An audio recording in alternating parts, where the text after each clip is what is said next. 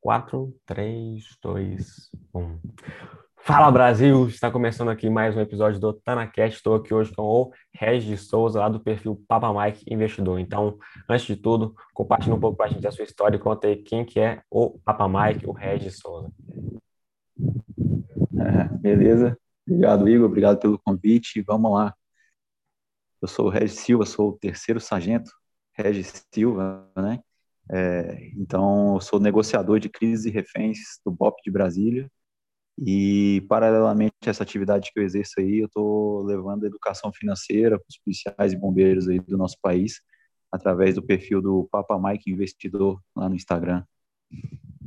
E compartilha aqui com a gente, assim, como que você, você está contando aí da sua trajetória na parte militar, conta como que foi, assim, seu despertar, algum estalo, algum estalo que você teve, assim, que te levou a pensar sobre investimentos. Então, a, na nossa carreira militar, a gente passa por muita coisa todos os dias, né, na atividade policial. E eu me deparei uma vez com uma ocorrência e que eu, eu vi que eu necessitaria de um advogado para poder me defender de uma acusação que não era verdadeira, né, uma falsa acusação. E nessa época eu não tinha condições de pagar um advogado porque eu não estava preparado financeiramente para isso, né?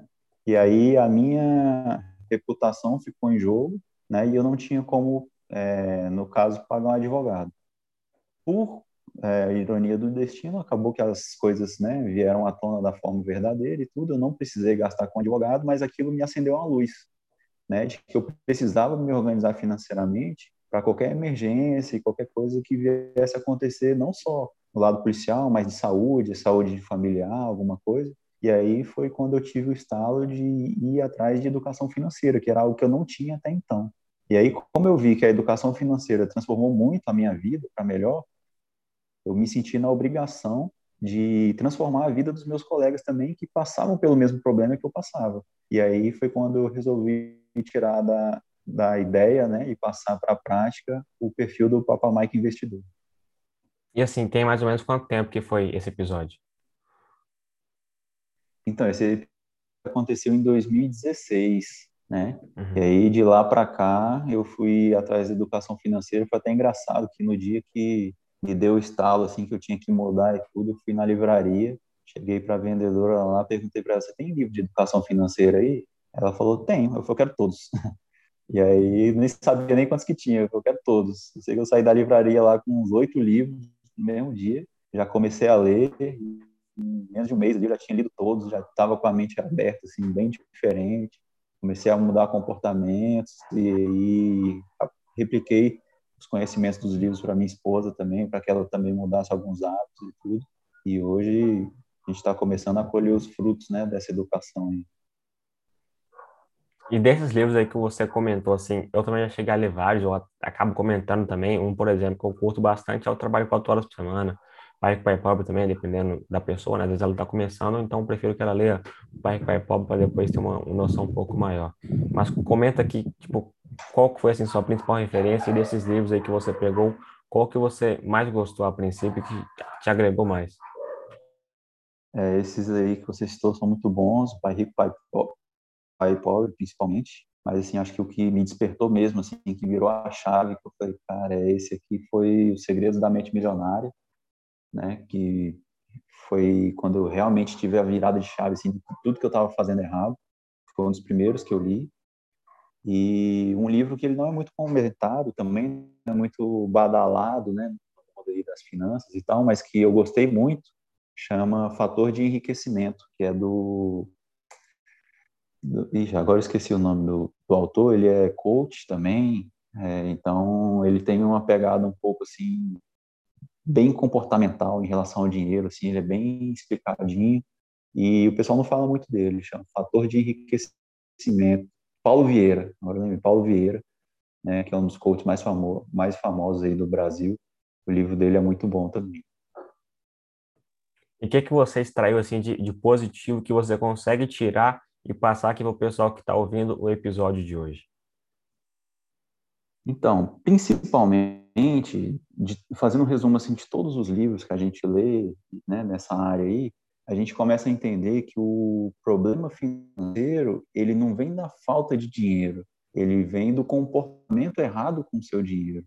Porque tem muitas pessoas que ganham pouco, mas que vivem dentro do seu padrão de vida, ou que mesmo ganhando pouco ainda consegue juntar um pouquinho, ter uma reserva de emergência, né, que é importante. Então, muitas vezes as pessoas querem gastar, querem viver um nível acima, né, do seu do seu padrão de vida, querem antecipar os seus sonhos, querem comprar logo um carrão, ter um carro melhor, ou às vezes ainda não consegue é, comprar um carro à vista, já quer comprar um carro e uma moto, né? Esses comportamentos de, de a gente chama comportamento de manada, né? O que todo mundo faz, ele quer fazer também.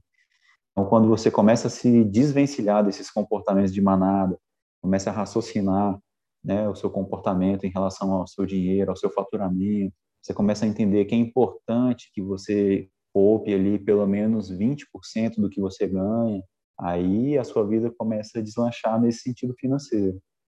Então, acho que essa parte de entender que você tem que viver um degrau abaixo né, do que você recebe, não um degrau acima, é o mais importante de tudo. Se fosse para dar uma dica assim, uma dica rápida aí, seria essa dica. Viva um padrão abaixo do, do que você recebe e economize 20% de tudo que você ganhar para investir. Seria essa a dica principal de todos esses livros. Né?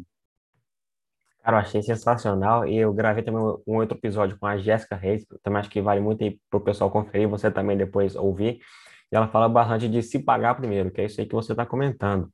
E, cara, você acabou de pegar ali seu salário, dinheiro, que seja, cara, separa para você primeiro, para você investir na sua, é, montar sua carteira, seu portfólio, sua parte de investimentos e, de fato, investir em você, no seu futuro, na sua independência financeira eu acho muito bacana. E outro ponto foi a parte familiar também que você tocou, que a Jéssica também contou que, cara, agregou muito nela, porque ela ainda não investia, mas o marido dela, se eu não me engano, apresentou os investimentos. Então, da mesma forma que ela teve alguém para ajudar, hoje também ela está ajudando as outras pessoas. E também vejo muito esse papel seu que você está fazendo de ajudar, como você comentou, principalmente as pessoas que são mais é, da sua área. E agora, assim, sobre mais os investimentos, qual que é assim, sua visão que você mais gosta, que você mais analisa, estuda assim, de fato investe. Entendeu? Tipo, por exemplo, alguma modalidade, por exemplo, ações, renda fixa? Tem sim. É, eu particularmente eu não sou não sou muito conservador nos investimentos, né? Até porque eu estudei muito antes de começar a investir, justamente por ter tido esse atraso todo, né, na minha na minha vida em relação aos investimentos. Eu demorei para acordar em relação a isso. E aí eu comecei a arriscar mais, entre aspas, mas em compensação, eu tenho um domínio maior do conhecimento hoje em dia.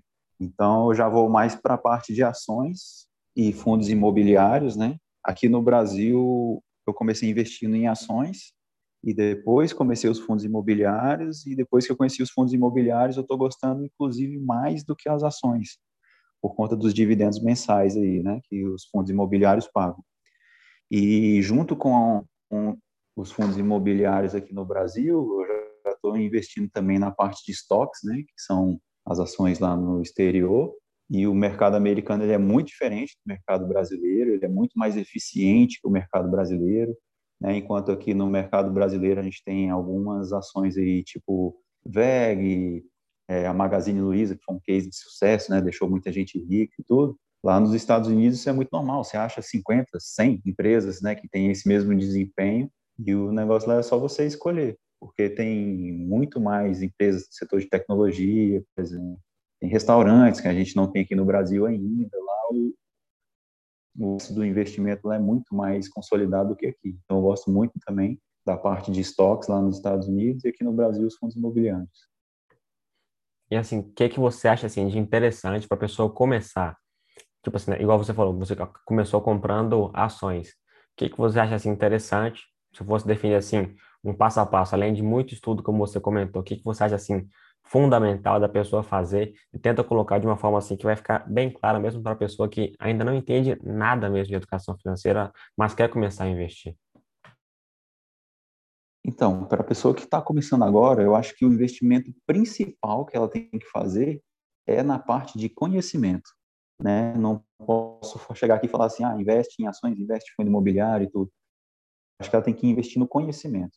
Porque quando ela tiver o conhecimento, ela vai ter a liberdade de saber escolher qual que é o melhor investimento para o perfil dela. se ela é um perfil mais conservador, se é moderado, se é mais arrojado, e aí sim ela vai poder decidir se é um investimento para longo prazo, se é para curto prazo, né? Então acho que o conhecimento é o fator primordial aí para começar, né? Depois que ela já tiver o domínio, ela vai naturalmente avançando os degraus aí na parte de conservador, moderado, arrojado, mas com segurança, porque assim, eu acho que o investimento ele é para trazer tranquilidade.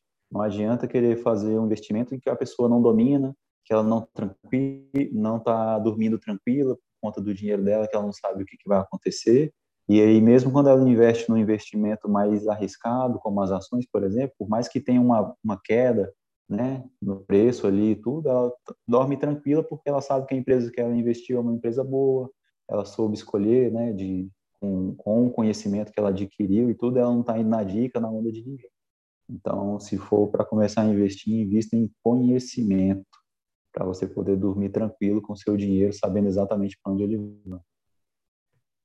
Também gosto bastante de ter isso como referência, que assim, o melhor investimento ele é bastante relativo, porque existe cada perfil e cada perfil também tem uma peculiaridade. Então, às vezes, tem uma pessoa que ela quer investir um pouco mais voltada, como você falou, para ter uma recorrência, ter uns dividendos mensais.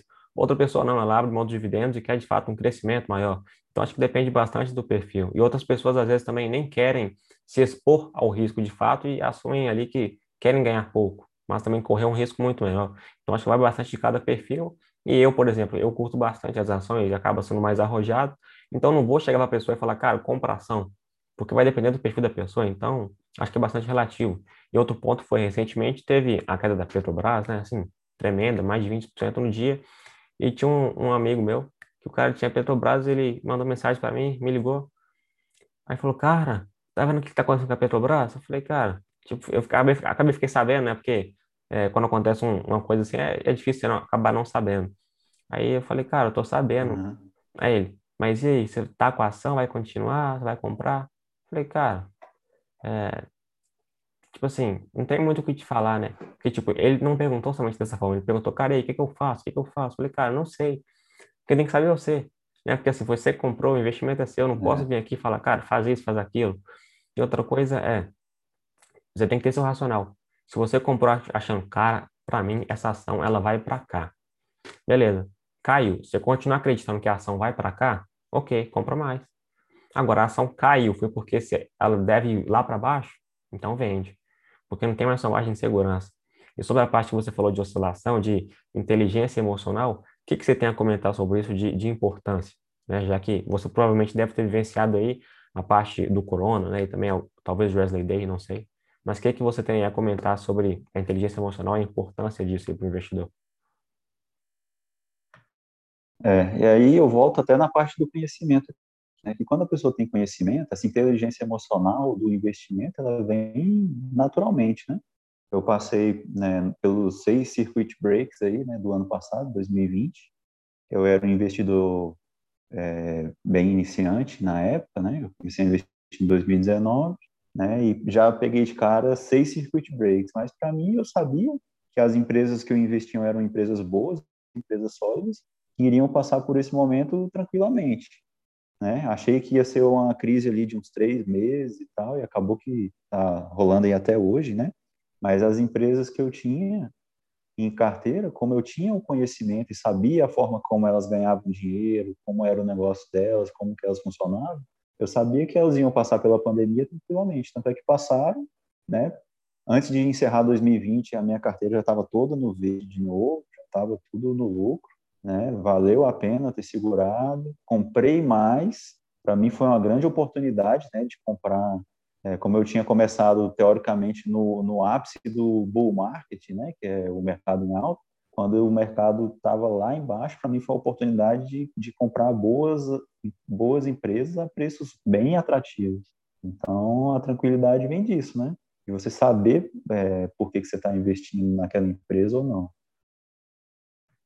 E quando você sabe o que está fazendo, assim, pode aparecer o ruído que for. Você não, não vai se importar, você não vai dar muita bola porque você sabe que justamente é um ruído. Então, talvez assim, o coronavírus, de fato, não vou aqui, tipo, negligenciar e dizer que não tem sua importância, claro que tem, mas você pega, por exemplo, o impacto do coronavírus em alguns negócios, vai ser muito pequeno. E, e ainda assim o mercado ele cai de Sim. forma geral. Então, assim, não, uhum. em alguns pontos não vai ter muita relevância. Claro que, às vezes, você pega o mercado é, doméstico. Às vezes tem uma empresa ali que, pô, ela é do varejo, ela depende exclusivamente do shopping, o shopping está fechado. Acaba que complica um pouco, né? Mas, com, voltando no ponto que você comentou, foi de você comprou a primeira ação, né? No caso, o primeiro investimento foi em ação ali. E que que você, qual foi assim, a ação que você comprou e o racional, né? O que que você pensou na hora ali de comprar essa ação? Então, foi até engraçado, porque a primeira ação que eu comprei foi com a venda de um PlayStation. Né? O PlayStation estava aqui em casa parado e tudo, eu queria já investir, estava estudando muito e tal. E aí eu vendi o PlayStation e comprei ações da VEG. Olha só o investimento que eu fiz. Então, hoje meu PlayStation já está valendo aí, sei lá, já valorizou quase 200% aí o dinheiro que tinha, né? Então, foi a VEG, a primeira ação que eu, que eu coloquei na minha carteira e foi que eu já estava de olho já desde o começo dos estudos. E eu não preciso assim, nem perguntar, né? Que você acabou de falar, não preciso nem perguntar se arrependeu ou não do investimento. Mas agora, assim, é, é excelente. Óbvio que assim, que a VEG foi um acerto. Tipo assim, você tem algum erro para comentar? Óbvio que eu cheguei a comentar no outro podcast também que, cara, todo investidor ele pensa, cara, eu deveria ter começado antes. Mas além desse erro, tem algum assim que você analisa que você poderia, às vezes, ter agido de uma forma melhor? Então, uma coisa que eu aprendi muito, assim, na bolsa foi que, por exemplo, a VEG hoje ela é a queridinha, né, de todo mundo. Todo mundo gosta da VEG e tudo, mas que a gente não pode se apaixonar pelo ativo, né? E por que que eu digo isso? Porque eu tive a experiência da IRB, que era um excelente ativo, extremamente bem administrado e tudo, e depois que desandou, acabou. Só que é, um dos meus pré-requisitos para entrar na minha carteira é ter uma boa governança, né? E quando aconteceu o fato da, dos primeiros ruídos lá de fraude na governança e tudo, né? Eu já falei, cara, já saiu da minha carteira. E aí eu vendi, é lógico que é, não estava no ápice, né? Como ela já tinha estado e tudo, mas ainda consegui sair no verde. Então, digo assim, talvez não seja um erro, mas foi um aprendizado muito grande que eu tive, né? Para você não, porque às vezes o, o investimento é bom e tudo está indo bem, mas que você não pode colocar todos os ovos na mesma cesta, né? E aí foi o aprendizado que eu tive com a IRB. E assim, o bacana é que você nem precisou perder dinheiro para de fato ali aprender, né? Eu também muitas vezes no início ali, é, eu investi em Banco Inter, para você ter ideia, quando eu estava 15 e pouco, então, assim, é, não precisei perder para aprender. Eu acabei comprando, mas eu não entendia nada da ação, não entendia nada e acabei ganhando dinheiro, né, pelo, pelo próprio mercado. Mas, assim, felizmente, eu pude perceber que aquilo não era mérito meu, mas que era mais pelo mercado em si e que se eu fosse seguir naquela, naquele raciocínio, cara, de ir comprando ali o que está, entre aspas, ali na moda, se analisar sem conhecer, eu passaria um aperto na frente e não seria muito agradável. Agora, teve um ponto que eu vi hoje lá no, no seu Instagram. Se quiser depois, pode passar aí para o pessoal. Inclusive, a gente vai ter um momento para isso. Que você comentou sobre os três investimentos. Você se lembra aí? Você quer comentar para o pessoal? Que eu achei bem interessante. Acho que você poderia compartilhar aí. É, então, esses três investimentos aí, quando a gente fala em investir, o pessoal pensa muito no lado financeiro, só que esquece que para a pessoa ter uma vida plena e tudo, ela tem que investir em outras áreas da vida também. Né? E aí eu cito lá, primeira parte, investir na saúde, né? Não adianta você ter todo o dinheiro do mundo, o que foi tudo, se você não tem saúde, se você se alimenta mal, se você dorme mal, se você tem maus hábitos, se você tem vícios, né? Então, acho que o primeiro investimento tem que ser na saúde para você poder usufruir das outras coisas. Sem saúde, todo o outro, todo o resto é irrelevante. Ah, segundo, o segundo investimento é o conhecimento, né? Como eu já falei aqui antes. Né? Eu acho que a pessoa tem que investir sim em conhecimento. O conhecimento ele liberta em todas as áreas né, de conhecimento, seja na área emocional, seja na área financeira, seja na área comportamental, o conhecimento ele sempre vai ser libertador. A pessoa que tem conhecimento ela está na frente das outras. E a terceira parte né, seria o investimento aí no lado financeiro para que a gente realize todos os nossos sonhos. Afinal de contas, a vida não é só pagar boleto, né? A gente quer sair, quer passear, quer levar a família para passear também, quer ter um plano de saúde. Então, a gente aprender a dominar o nosso dinheiro e não ser dominado por ele. Né? Cara, sensacional, maravilha. Eu acho que, cara, talvez esse podcast ele não seja assim, o mais longo que a gente já gravou, mas acho que até agora o teve de conteúdo aqui foi sensacional. Eu acho que, cara, se você quiser, passa aí. Tipo, já foi muito conteúdo aqui, tipo assim, fantástico. Acho que vai agregar muito. Mas se você quiser passar alguma coisa que você acha que faltou, pode ir passando para a gente ir finalizando. Depois também você tem seu momento para divulgar o que, que você quiser. Se quiser divulgar seu Instagram, outra coisa.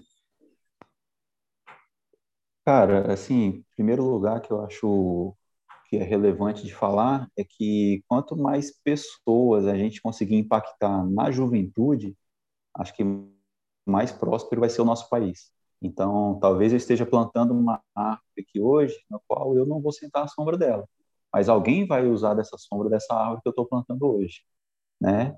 E a gente vê hoje a nossa juventude muito perdida, né? Sem rumos, sem liderança, sem ídolos, ídolos que, que somem né, a vida dessas pessoas. Eu sou da época de, de Ayrton Senna, por exemplo, né?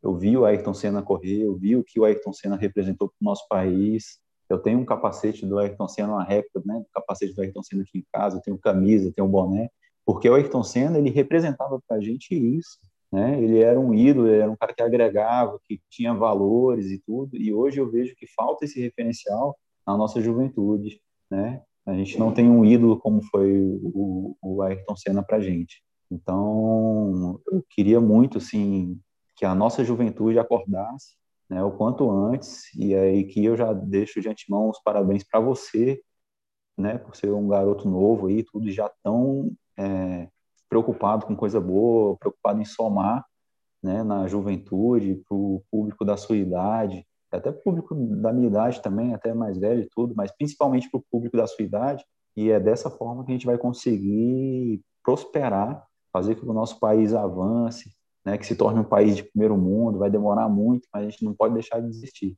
Né? Então, parabéns, parabéns pelo seu projeto, continue. A gente sabe que não é fácil, né, correr atrás de contato, botar as caras muitas vezes e tudo, mas é, é justamente, é, vou falar aqui uma coisa que a gente fala lá no BOP, é bom porque é ruim, seria melhor se fosse pior. E é justamente por isso, né? Porque a gente sai da nossa zona de conforto que a gente evolui. E aí o que eu digo para a juventude aqui é isso: saia da zona de conforto e evolua. Não compactue do comportamento de manada, busque seguir o seu próprio caminho, né? Busque conhecimento, busque sabedoria e você vai ver a sua vida deslanchar aí igual um foguete. Porque, assim, cara, de fato a gente tem que. Muito obrigado pelas palavras. E, assim, de fato a gente tem que amar a dificuldade, né? Porque é nesse momento que a gente consegue crescer, é na crise que o antifrágil se destaca. Então, era na chuva que o Ayrton Senna, de fato, tinha seu diferencial. Então, é nesse momento de crise de dificuldade que a gente percebe quem, de fato, que vai ter ali a grandeza, né? Quem que vai ter, quem é, de fato, grande e quem que vai conquistar depois é, do que merece. Então, cara, faz seu jabá, compartilha aí o que, que você tem para passar para o pessoal te acompanhar mais de perto e ver esse conteúdo aí fantástico que você está passando. Então, é, eu tenho um Instagram, né? O Instagram é o, o arroba papamikeinvestidor. É, papa.mike.investidor. Para quem não sabe o que é Papa Mike, né? Porque a gente fala Papa Mike, o Papa, no alfabeto fonético internacional, na linguagem via rádio que a gente usa nas nossas viaturas, o Papa significa a letra P e o Mike significa a letra M, né, de Polícia Militar. Então, por isso que a gente se chama de Papa Mike. Então, é o Papa Mike investidor, é o policial militar investidor. Beleza? Pode seguir lá no Instagram e lá sempre vai ter conteúdo de qualidade para a gente poder mudar a mentalidade do pessoal aí, poder levar uma vida próspera, extraordinária e sair da mediocridade, né? Deixar de ser uma pessoa mediana e ir para o extraordinário. Cara, muito, muito fantástico, fantástico. Muito obrigado aí pela sua participação, pessoal. Vou deixar o link aqui na descrição, seja você estiver ouvindo aí é, no Spotify, no, na Apple, no Google. Vou deixar também aqui na, na descrição do YouTube, você pode acompanhar o trabalho do Regis mais perto. Assim, sensacional, muito obrigado. O TanaCast também você pode acompanhar no Instagram, arroba o TanaCast. É isso aí, pessoal. Um forte abraço e até o próximo episódio. Tamo junto, nem né, ao começo. Valeu.